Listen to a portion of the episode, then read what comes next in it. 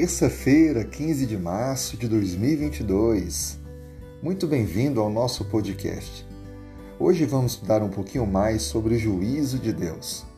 O tema: Deus fará tremer os céus e a terra. Eu tenho convicção que esse tema fortalecerá ainda mais a sua confiança em Deus como nosso justo juiz. A Bíblia é recheada de textos onde mostra a manifestação da presença de Deus. Veja o que diz o livro de Ageu, no capítulo 2, versículos 20 a 22. Veio a palavra do Senhor segunda vez a Ageu ao vigésimo quarto dia do mês, dizendo: Fala a Zorobabel, governador de Judá. Farei abalar o céu e a terra, derribarei o trono dos reinos e destruirei a força dos reinos das nações. Destruirei o carro e os que andam nele, os cavalos e os cavaleiros cairão um pela espada do outro. Esse é apenas um de vários outros textos que apresentam no Novo Testamento a terra tremendo para representar a presença de Deus que vem para libertar o seu povo. Por exemplo, há uma outra história marcante da Bíblia que fala sobre Débora que, e Baraque quando lutaram contra Cícera. E Deus então luta desde o céu com eles. Está no livro de Juízes, capítulo 5.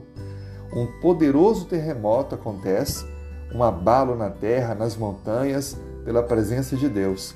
Aqui também encontramos a mesma coisa, um tremor como um sinal da presença de Deus para vir efetuar o juízo sobre aqueles que são inimigos. Deus manifesta-se de várias maneiras.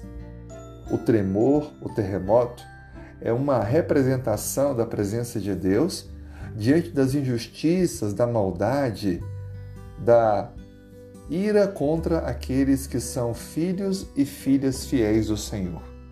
Essa cena, ela vai se repetir também por ocasião da volta de Cristo manifestando-se assim a presença do Senhor para vir buscar a mim e a você, filhos fiéis de Deus, e para julgar o mundo por terem desobedecido a palavra, a lei de Deus. Lembre que o juízo, ele é a favor do povo de Deus. O juízo é a favor daqueles que cumprem a palavra de Deus. Eu não devo temer esse tipo de cena, não devo temer esta manifestação divina, pelo contrário, eu devo regozijar, ficar feliz, porque Deus fará tremer os céus e a terra para manifestar a sua justiça, para dar o resgate para mim e para você. Vivamos hoje, então, na certeza de estarmos ao lado de Deus e podermos, então, a cada dia nos preparar para a eternidade. Se você puder, eu te convido para fazer uma oração. Feche os olhos. Senhor, mais uma vez agradecemos pela tua graça.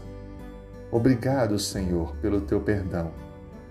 Que a tua justiça se manifeste sobre toda a terra. Que as nossas vidas estejam totalmente cobertas pela justiça de Cristo e que a cada dia o Espírito Santo possa agir em nós produzindo o crescimento necessário. Alcance, Senhor, as pessoas que estão próximas de nós, que através da nossa vida transformada diariamente, como uma pequenina luz, nós possamos ajudar os outros a também se colocarem em tuas mãos, a servirem e obedecerem a ti. Que não tenhamos medo do teu juízo, mas que possamos ansiar, desejar, desejar que ele ocorra logo. Tudo isso te pedimos em nome de Jesus. Amém. Que Deus te abençoe. Tenha um excelente dia.